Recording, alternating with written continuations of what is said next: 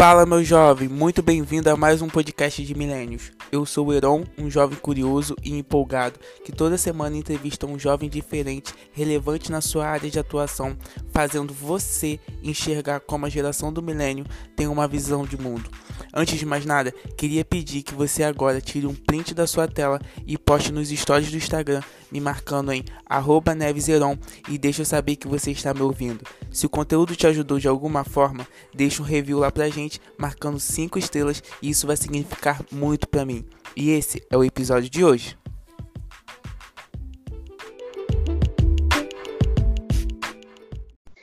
Fala galera, seja muito bem-vindo a mais um podcast de Milênios. Hoje a gente vai ter a participação de uma jovem que especialmente está grávida e a gente vai falar sobre esse assunto, gravidez na juventude. Hoje a gente está com a Rebeca. Seja muito bem-vindo, Rebeca. Obrigada.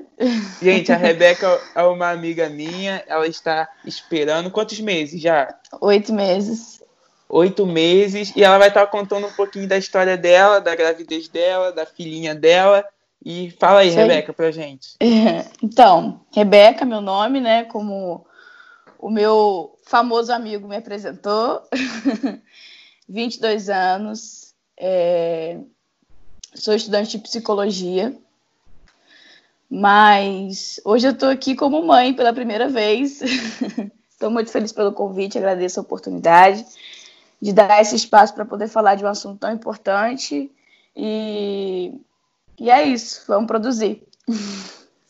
Rebeca, logo assim que eu pensei, tipo assim, eu já queria falar, tipo assim, no Dia dos Pais, eu quero falar sobre um com um pai jovem e também queria falar com uma mãe jovem. Então, logo pensei em você como mãe, que tá grávida aí, e, e aí eu pensei, pô, tem que falar com alguém, falar com alguém. Aí eu pensei em você.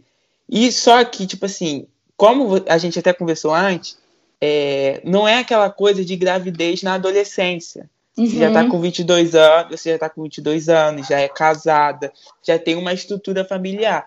Só que mesmo assim, com 22 anos, aí a gente vai conversar agora, já tem sofrido, ah, tipo assim, algumas coisas, né? Tipo assim, sim, 22, sim. 22 anos as pessoas acham que não é momento de ter filho hoje em dia. Não. e aí eu queria ouvir de você, como que você ouviu isso das pessoas? Ah, tá muito cedo ou foi tranquilo? Como que foi esse esse esse como que eu posso dizer? As pessoas vi, virem isso de você, como foi é, visto? Essa opinião, essa é uma opinião, na verdade, né? É, eu sempre sempre quis ser mãe, então é, eu acho que começa daí. Minha gravidez ela não foi planejada, mas isso não significa que minha filha não é desejada. É, e eu já esperava que, independente da fase da minha vida, eu sempre teria uma opinião em relação a isso. Por quê? É, como eu sempre quis ser mãe, como eu disse, eu gostava de ler textos, de ler livros e há muitos anos atrás, assim, acho que eu tinha uns 16 anos, eu li um texto que falava que não existiria fase certa para ser mãe. E mostrava assim as diferentes fases da vida de uma mulher, a idade. E o texto falava que em qualquer, em qualquer ocasião existiria sempre uma crítica da sociedade naquela sua fase atual da vida de que você não poderia ter filhos. Se fosse na adolescência, porque você é adolescente. E aí tem todas aquelas problemáticas de ser uma adolescente e ser mãe. E se você fosse na, se você fosse na juventude, ainda na faculdade, ainda é o momento porque você está na faculdade. Se você fosse depois da faculdade, não seria o momento porque você teria que estar tá criando sua carreira após a faculdade. E aí a gente foi seguindo até os 40 anos. e sempre existiria um empecilho para a mulher para poder ser mãe naquela fase, porque sempre tem alguma coisa que a gente tem que fazer naquela fase. Então, assim, quando eu descobri que eu estava grávida, lógico, eu pensei em, em, muitas coisas. A gente sonha mãe até pegar o teste e ver que tá positivo, porque é um misto, é um misto de, de sentimentos, sensações que você tem naquele momento, porque você pensa nos lados positivos, mas a gente acaba levando em si em consideração, infelizmente, tudo que a sociedade fala. E eu faço faculdade de psicologia, mas eu trabalho, tenho meu trabalho como vendedora, inclusive amo ser vendedora. É o que eu faço desde, desde 17 anos, que é com que eu trabalho. Então, assim, é a minha profissão e eu gosto muito dela. Então, assim, eu, eu pensei muito no mercado de trabalho, como que eu ia ser aceita. Eu tinha duas semanas no meu novo emprego. Então, assim, eu pensei, uhum. cara, vou me demitir. e era uma empresa muito boa, é uma empresa muito boa que eu estou. E eu pensava assim, agora realmente ferrou, eu vou ser mandado embora e. Enfim, essas coisas que a gente pensa. E aí começaram justamente esses julgamentos que você falou, as pessoas falando sobre, ah, porque você é muito nova. Eu casei nova, né? Eu casei com 19 aninhos. Então, assim, é, foi com 19, foi, faltava um mês para fazer 20. Eu casei com 19 anos, então na época eu casei também tinha o julgamento do casamento uhum. muito cedo. Enfim, era natural que a minha vida ela se tornasse uma vida que as fases elas fossem acontecendo precocemente, mas eu não chamo de precoce, porque eu acho que vai muito da maturidade de cada um. É, eu hoje me sinto pronta, claro que não pronta para ser mãe, porque muita coisa vai acontecer e eu vou pedir socorro. Yeah. A gente vai falar um pouco mais sobre isso, mas antes de tudo, até, até pulei um pouco, eu sempre pergunto aos convidados como está sendo esse isolamento para as pessoas. Então, uhum. como que está sendo para você, grávida, tá enfrentando esse isolamento? E eu estava até pensando, tipo assim, é, é algo histórico. Eu acho que a gravidez da sua mãe é totalmente diferente da sua gravidez, porque você está passando, sim, sim. você está passando por um momento que muitas pessoas nunca viram. Então sim, é, é algo é algo realmente é, extraordinário, histórico. E como que você está passando esses dias aí? É, então, Iron, eu no início eu agradeci a Deus por eu ter a oportunidade de ir para casa, em primeiro lugar. Grávida, foi o que você falou eu lido com o público, então, assim, no meu trabalho realmente é inevitável ter contato com outras pessoas diretamente. Então, é, no início eu estava muito nervosa, muito preocupada com essa questão do, é, do contato. Então, foi muito bom, porque eu pensei, vou para casa e vou me isolar, né? Enfim, fazer todos, todos os procedimentos da quarentena. O país ainda não estava em quarentena quando eu vim para casa. Eu tinha, tinha uns. Ainda era no dia 15 de março, mais ou menos. Ainda não tinha decretado a quarentena nem o isolamento social. Mas a minha empresa me mandou, junto com outras pessoas do grupo de risco, para casa. Foi bom, tem sido, mas agora eu confesso para você que é, assim, não é que tá ruim, não. Eu tô. É que eu sou uma pessoa muito agitada e o tempo todo eu gosto de estar com as pessoas. Eu gosto da minha casa cheia. Eu gosto de, é, de reunir amigos pra gente comer, enfim, coisas que você sabe, eu gosto de barulho. Uhum. Então, o silêncio para mim, ele não é, é, ele é algo bom, mas nem toda hora. Tem sido bom porque eu tenho a oportunidade de ficar em casa. Mas tem sido difícil porque eu gosto realmente de estar com as pessoas. Em relação à maternidade, é, o encontro com o eu, né, esse fato de ficar em casa muito tempo, leva a gente a ter muito encontro com a gente mesmo. A gente tem tempo para pensar, a gente tem tempo para poder refletir sobre a gente. E nem para todo mundo isso é bom. Nem todo mundo está preparado para poder ficar, de fato, é, encontrar-se consigo mesmo uhum. para poder botar os pinguinhos no i. E dá tempo da gente que está assim grávida, eu conversando com outras grávidas também, a gente compartilha sobre isso. Dá tempo da gente pensar muita coisa ruim, dá muito medo. A gente pensa em muitos detalhes que se você você parar para ouvir uma grávida, você vai ficar assustado. Pô, como é que você consegue pensar nisso? A gente pensa desde a hora que a gente está saindo de casa para ganhar um neném, até o hospital, até, enfim, tudo. A gente pensa em cada detalhe. Não. de criar muita neurose. E eu fico imaginando, porque, tipo assim, isso é comum, deve, deve ser comum. Sim, já sim, já sim. pensar nessas coisas. Agora, imaginar mais ainda nessa pandemia sim. deve ser o dobro, né? E a mídia, né, também, que é, aqui em casa a gente gosta muito de assistir jornal. E a gente às vezes é, vê nos jornais histórias de mães que ganharam na pandemia, histórias de mães que venceram a, a, a Covid, é, histórias de mães que, enfim, pegaram a Covid e teve que nascer antes. Então, assim, se você não tiver uma saúde mental, você fica desesperado. E foi o que eu falei antes, como eu gosto muito de receber pessoas na minha casa, eu queria muito que a minha filha, depois que ela viesse para casa, pô, que lotasse de gente aqui querendo ver. que tivesse uma fila aqui fora querendo conhecer minha filha. E, enfim, é, não vai poder. E eu lembro que eu estava pensando até nisso hoje de manhã, que quando começou a pandemia, a galera ficava assim: não, quando o Aurora nascer vai ter passado tudo isso. E eu tinha essa esperança de que, pelo menos assim, pós o nascimento dela, já teria passado, assim, uhum. assim, pelo menos a quarentena, enfim. E pelo que eu tô vendo, não, a gente vai continuar seguindo as medidas e tomar uma série de cuidados e ainda assim maiores, porque vai ter um, um neném agora em casa, né? Sim, e essa questão de todo mundo já, tipo assim, pensar que ia acabar rápido, a gente não imaginava como seria, uhum. a gente uhum. nunca passou por isso.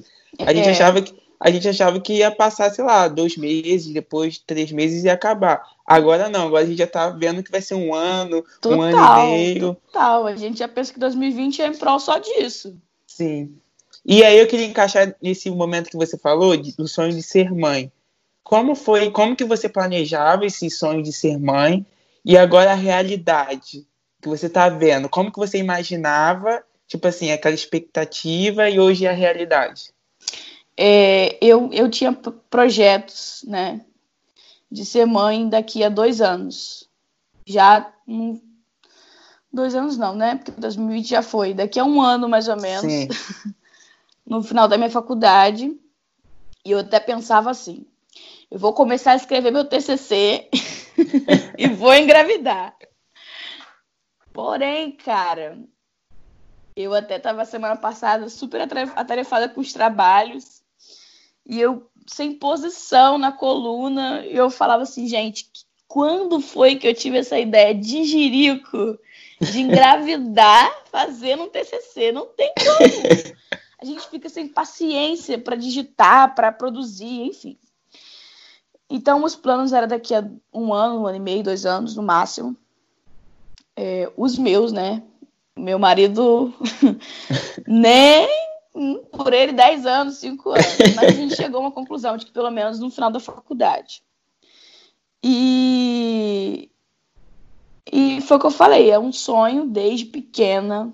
É um eu quando eu participava de vários projetos assim, que a gente tinha que descrever os sonhos. Eu tinha muito orgulho de dizer que o meu maior sonho era ser mãe. E aí, depois de ser mãe, tinha um monte de coisa, mas sempre listei ser mãe como meu primeiro sonho.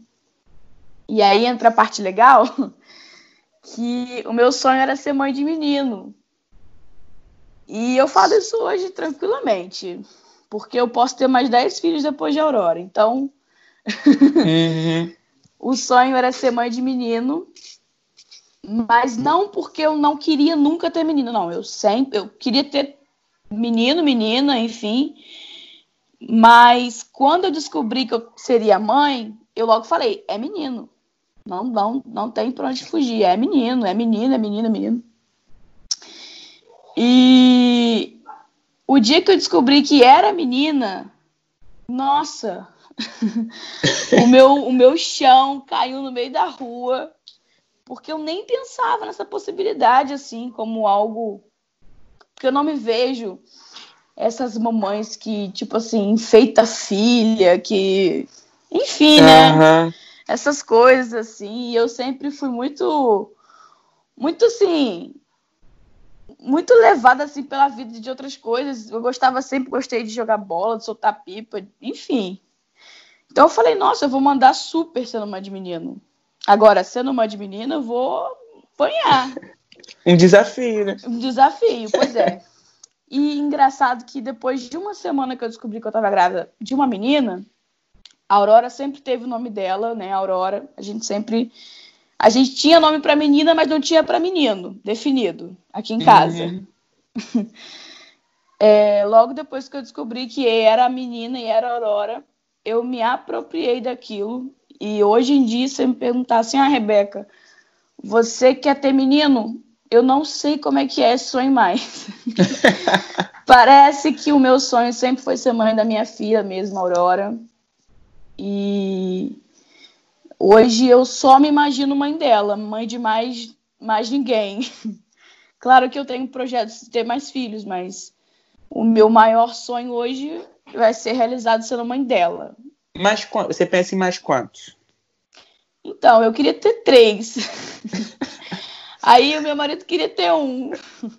A gente chegou hoje num, num no dois. meio termo, dois. Mas eu digo assim, vai depender muito, sabe, Aaron? Vai depender uhum. se a Aurora não vai me assustar. se ela não vai ser levada demais que nem eu. Mas já tá assustando? Tá chutando? Já tá. Ah, ela é bem agitada, nosso pai. É, é, semana passada eu fui parar no hospital porque ela não mexeu. Porque, como ela mexe muito, ela tem uma constância de mexer de 4 às 6 da manhã todos os dias. Nesse horário? Nesse horário. Ela sempre mexe. Sempre, sempre, sempre, sempre. E aí ela não mexeu dois dias seguidos, eu fiquei desesperada. Eu falei, quê? Alguma coisa está acontecendo. Fui pro hospital.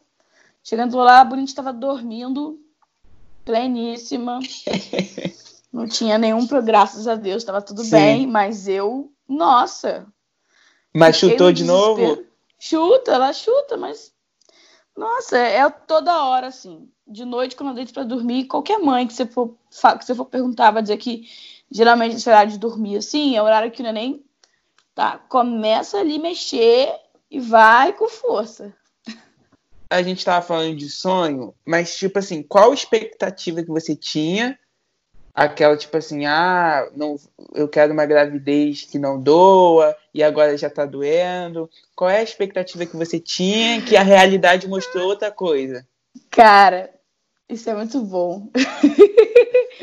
Porque, tipo assim, é, eu vejo muitas mães falando que, ai, gestar é muito bom, gestar é mágico, gestar é único. Realmente, é único. Eu tive todos os sintomas que uma gravidez pode ter: enjoos, náuseas, vômitos, dor de cabeça, enfim, acho que tudo, tudo, tudo, tudo, tudo. E eu ficava assim, gente, quando começa essa fase mágica, essa fase maravilhosa que a sociedade vende de que, ai, que lindo, que isso, que aquilo. Totalmente diferente a realidade do, do que as pessoas falam. E, tipo assim, cada mãe é, tem, seu, tem seu jeito. É, cada uma passa por uma experiência, mas quem vem falar comigo agora que a gravidez foi tranquila, eu, ó, tá de parabéns, porque a minha, assim, graças a Deus eu não tive problema com questão de é, minha filha passar mal ou alguma coisa assim, eu tenho que ir pro hospital, mas que eu passei que eu ainda passo uns perrengues assim, eu passo.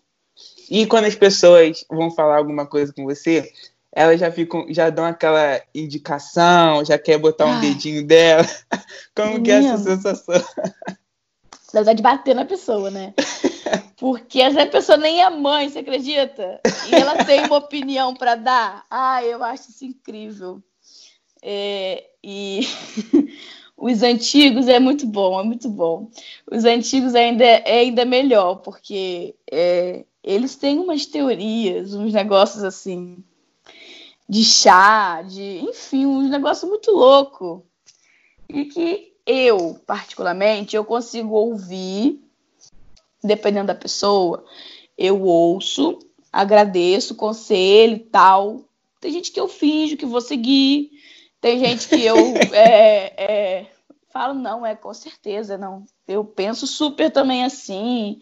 Claro, isso aí tem que fazer com certeza. Agora tem gente que eu corto mesmo, ó, não vou fazer isso, não quero, enfim.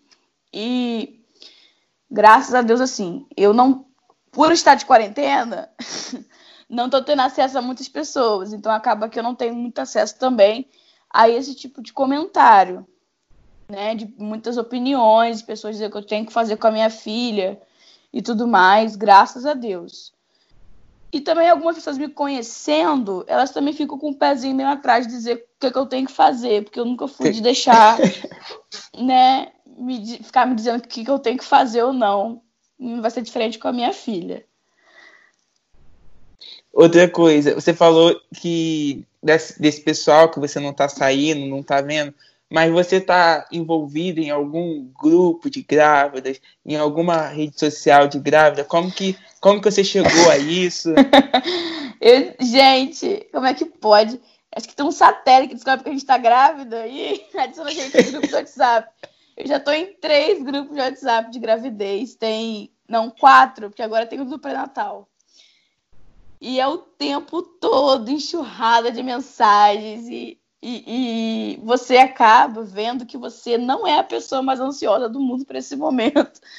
Que sempre tem alguém mais ansiosa que você.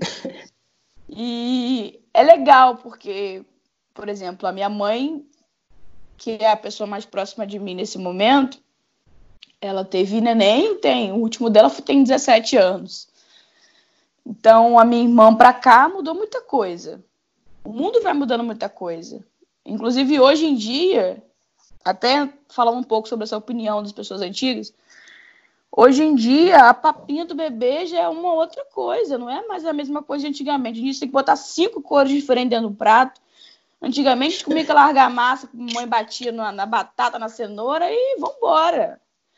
E ninguém morreu. Os leites, 80 reais. Diz aí, você tomou o quê? Glória, Ninho? Foi o que, que você tomou? e tá vivo, entendeu? Pior que é verdade. É, cara. E aí a gente fica trocando ali naqueles grupos e a gente vê muitas informações. É, é um excesso de informações, é um excesso de novidade. E fora que o capitalismo também, nossa, se deixar, velho, você só gasta com bebê. Deixar não, né? É inevitável. Você só gasta com bebê. Uma coisa que aconteceu, é, é, acho que é uma experiência nova que a gente está falando também, né, sobre a pandemia, que você está falando sobre o capitalismo, o seu chá de bebê. É. Que, que foi que foi algo novo, porque poucas Muito. grávidas, poucas grávidas é, tiveram isso que você teve. Para quem não sabe, uhum. a, a Rebeca está grávida e não teve o chá de bebê como todo mundo tinha. Foi meio restrito. Fala aí como que foi. Então, eu, eu, a gente já estava planejando nosso chá de bebê normal antes de começar a pandemia. Já tinha data marcada, seria no dia 16 de maio. E já tinha salão alugado, tudo certinho. E aí eu falei, não, não vai rolar, né? Obviamente não rolou, 16 de maio. Só que chegou no final de maio, eu pensei assim, cara, eu tenho que fazer alguma coisa para minha filha, tenho que fazer um chá Fora que ganhar a fralda é muito bom. A minha chegou só para saber chegou, se chegou. Chegou, obrigada, inclusive, né? ganhar a fralda é muito bom. E eu falei assim, eu vou fazer um negócio diferente. E aí eu pensando o que, que a gente poderia fazer, eu vi que as pessoas não estavam se reunindo para poder fazer uma charriata para mim. E eu falei, não, eu não vou ficar aqui esperando ninguém, não. Outra coisa também que eu não consigo esperar pelas pessoas. Aí eu falei, ah, vou bolar alguma coisa. Aí eu pensei assim, vou fazer tipo um chá online, vou mandar para as pessoas o convite, elas vão vir aqui no nosso, nosso condomínio trazer as fraldas. Só que eu também não curti essa ideia de tipo só receber e não dar nada. Eu não gosto, não gostava dessa ideia. Porque quando você fala em festa comigo, a gente logo pensa assim, não, tem que comer, tem que uhum. dar lembrança, enfim. Então eu logo pensei assim, ah, vou fazer um bolo, vou, cortar, botar em, em marmitinhas, vou fazer um negocinho bonitinho, uma lembrancinha, e todo mundo que for lá no condomínio me entregar fralda vai ganhar uma lembrança e o bolinho. E foi assim, só que a gente teve que adiar duas vezes, porque aqui entrou em lockdown, aqui na minha cidade, né? Entrou em lockdown, daí a gente teve que adiar duas vezes e eu fui ficando nervosa. porque eu pensava assim, ai meu Deus, e agora? Não vou ter como fazer. E quando aconteceu, eu, eu, eu enfeitei a casa, eu e fora que dava aquele receio, né, o novo, porque nem todo uhum. mundo tá ninguém está acostumado com esse tipo de coisa e a gente tem que se reinventar mesmo. E enfeitei a casa, fiz decoração e enfim, as pessoas foram comprando a ideia e eu fui ficando super emocionada com aquilo. Quando a gente chegou no fim do dia, viu que tinha muita fralda, a gente ficou muito feliz, porque realmente é muito bom saber que você é amada, sua filha é amada, enfim, sua família é amada e as pessoas compram de fato a ideia. Eu não chamei muita gente para poder participar, porque como é uma coisa assim diferente, né? Eu fiquei com certo receio uhum. de não dar conta se fosse muita gente. Mas deu super certo, foi super maravilhoso. Mas eu acho que isso é bom até para você, como tá em, em quarentena, isolada. Uhum, sim, e você sim. e você fazer isso para é, como você falou, se reinventar, é bom para você, que você vai ver, tipo assim, é, a alegria das pessoas em sua volta por você estar grávida, sim, você sim, desparecer sim. a cabeça. Então, eu acho que foi válido, muito válido. Foi muito bom, foi, foi pra gente, assim, foi um renovo no meio disso tudo, de coração, assim, foi um renovo, sabe? Porque a gente precisava disso mesmo, de, de tá cercado de pessoas, assim, entre aspas, né? É, sentir carinho, sentir amor, sentir afeto. E era ruim eu ver as pessoas não poder abraçar, não poder beijar, que é outra coisa que eu amo. E eu só ficava emocionada e não podia abraçar, não podia beijar. Mas foi muito bom sentir carinho. Sentir carinho é além de um afeto assim de abraço uhum. e beijo, né? Foi muito bom.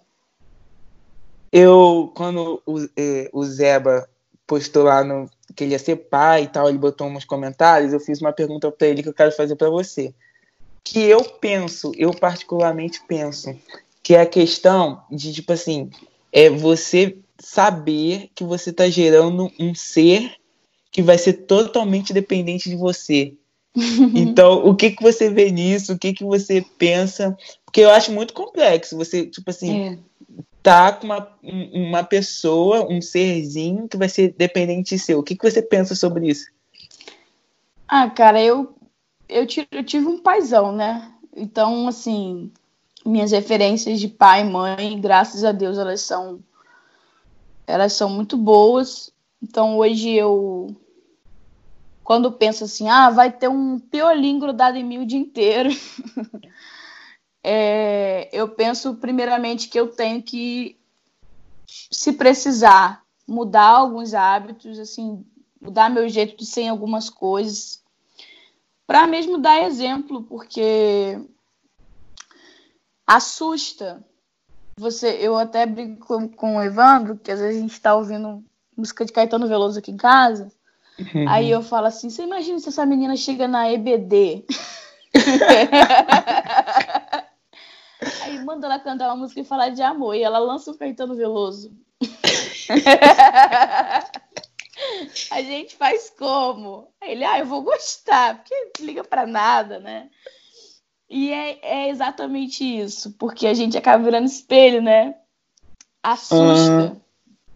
Assusta, porque tudo que você for fazer vai ser para sua pra, para minha filha vai ser aquilo ali, é, é, é, ela vai ter aquilo como certo, assim como o errado, ela vai entender que é o certo.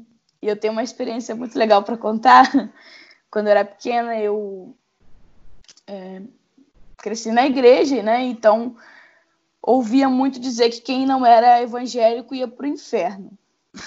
De cara, assim, foi isso que eu entendi e era isso que eu tinha como verdade.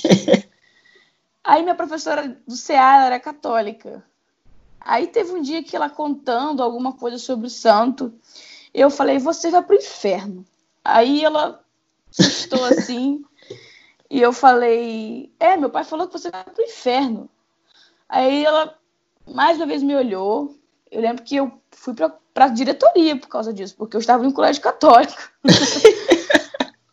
e eu falei, você vai pro inferno porque você não é evangélica. E quem serve a mais de um Deus vai pro inferno. Enfim, diretoria na certa. Mas eu não, não fui errada, assim. Eu fui daquilo que eu aprendi na minha casa. Então é isso que a gente tem pensado muito. É, assusta o fato de saber que vai estar uma pessoa totalmente dependente de mim, minha rotina, minha vida, meu trabalho, minha faculdade. Ufa, só de pensar deu um certo cansaço, mas eu tô seus, ansiosa. Seus medos em relação a isso? Os medos que eu tenho é em relação a como o mundo está hoje. É, eu achei que a gente estaria muito mais evoluído. Eu eu tô gerando uma mulher e eu achei que hoje, claro que muito diferente de um dos anos atrás, a gente está ganhando muito mais espaço. Mas estou gerando uma mulher e ela pode ser uma mulher preta, se ela quiser ser. E eu tenho muito medo de como que a vida vai estar tá para ela daqui a um tempo. Mas eu vou ensinar a minha filha de todas as formas a não ter medo. Eu acho que você sendo uma pessoa corajosa e passando isso para sua, enfim, para os seus filhos, eu acho que isso é de extrema importância. Eu falo, eu sou uma pessoa muito sem medo, sabe? Tenho medo, natural de qualquer pessoa, claro. Mas assim, o novo não me assusta, o, o, o, o enfrentamento não me assusta. É, o que me assusta é não saber como vai ser o amanhã. Então, assim, se eu ensinar ela desde agora, ora, não, não tenha medo. Encara mesmo. Se você achar que esse é o certo, faz assim. Ensinar mesmo a ser bem, bem corajosa mesmo, bem valente com as coisas da vida. E, e não deixar levar por nada, preconceito, por estereótipos, enfim nada disso que é ruim da sociedade, né? Sua maior alegria que você tem vivido nessa gestação? Ela. Eu sabia que você ia falar isso. ela, ela é é engraçado porque aí, ó, o momento que eu falei que eu ia me emocionar. Ela já sente muitas coisas que eu tô sentindo e eu nem falo. Essa madrugada eu, eu eu tava com frio. Aí eu peguei o edredom, me cobri e eu falei, gente, será que ela tá com frio também? Aí eu, foi automático, eu botei minha mão quente na barriga, ela mexeu. E parecia que ela tava se, se confortando ali dentro. E é diferente quando eu ponho a minha mão e quando o Evandro põe a mão dele. Quando ele põe a mão dele, acontece nada. Agora, quando eu ponho a minha mão, ela sente, ah, é minha mãe. E às vezes eu cantando, conversando, e ela mexer. Caraca, eu sou mãe. e isso me deixa muito feliz. Muito feliz mesmo. É, é uma ligação direta, né? Eu acho é. que não, não tem como. É o, é o milagre do nascimento realmente. Sim, e no dia das mães, o, esse último que teve, né? Eu já estava grávida, obviamente. E quando alguém vinha falar que eu era quase mãe, eu não aceitava. Eu falei, não, eu já sou mãe. Eu para sempre vou ser mãe da Aurora. Venha o que vier, eu sempre vou ser mãe da minha filha. E, enfim, eu sou mãe. Perfeito. Olha, a gente, a gente já tá acabando. É perfeito, eu tô sem palavras, real. A gente vai já tá fluindo, acabando. Né? A gente vai falando, a gente é, vai falando. E a gente poderia ficar aqui horas aqui. Horas, isso aí. Perguntando. Mas eu, eu vou fazer algumas perguntas para você. Uhum. E nesse. Pela sua vida, pelo momento que você está vivendo, que é único, é, aí você responde. Okay. O mundo precisa. de amor. Amor, muito amor. Todo jovem é forte. Eu sou resiliência. Resiliente.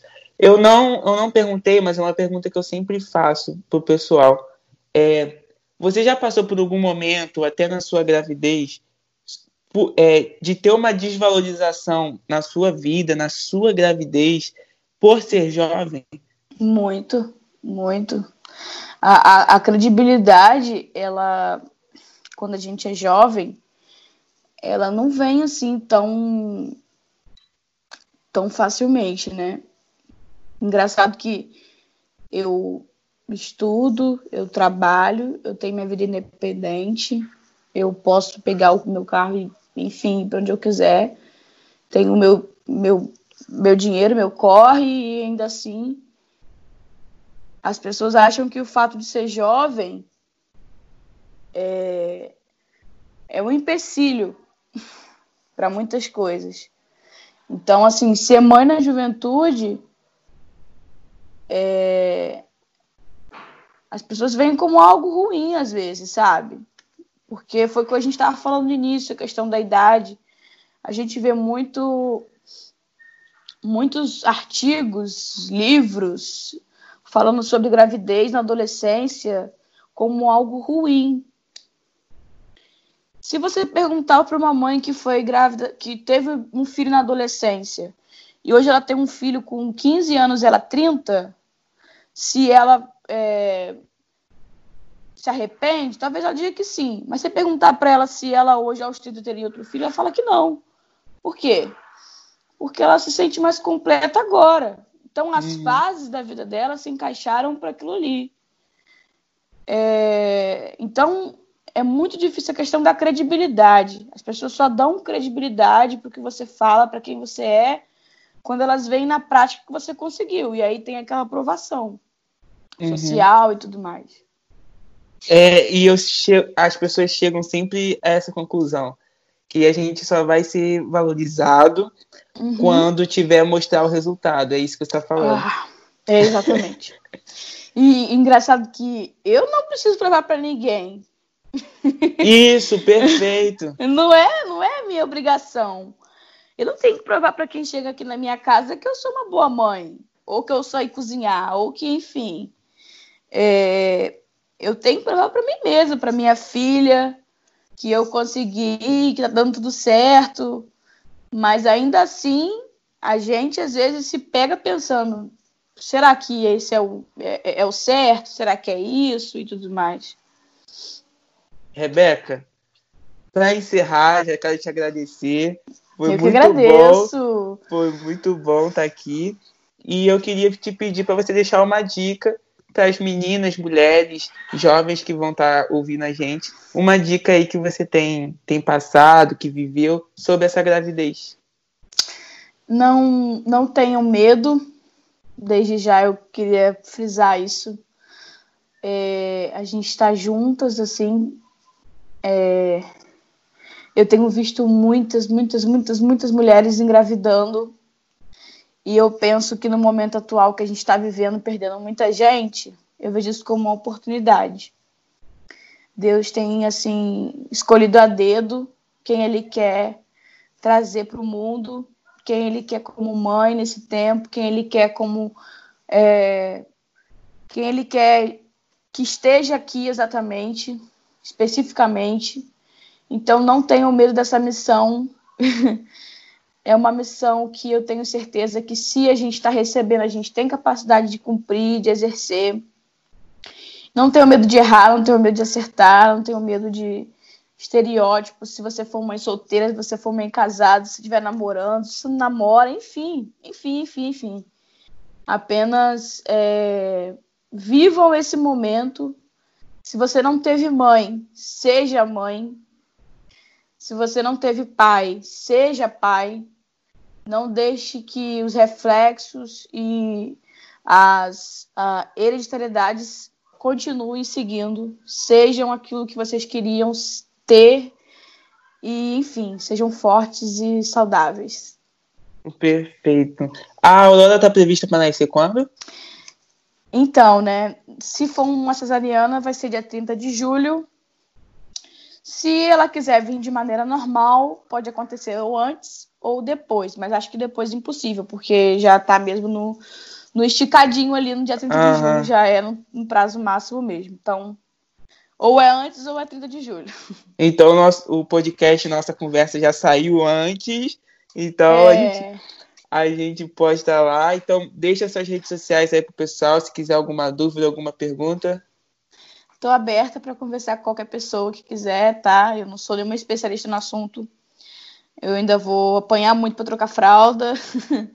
Mas se quiserem conversar sobre é, tudo isso que eu acabei de falar, Rebeca Liberador, é, tanto no Facebook quanto no Instagram.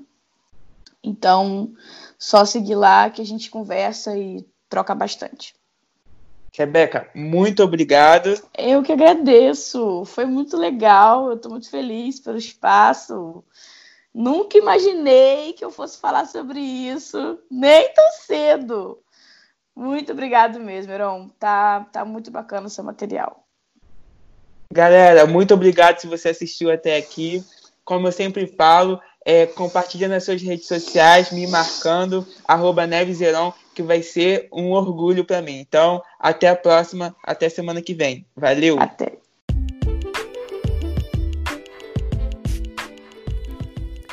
E esse foi mais um episódio de Milênios. Deixo aqui meu muito obrigado de ter passado esse tempo com a gente. Espero que tenha agregado valor para você. E eu quero te fazer um pedido. Não esqueça de compartilhar no Instagram me marcando neveseron e deixando aquele review de 5 estrelas na sua plataforma favorita. Um abraço, meu jovem, e até semana que vem.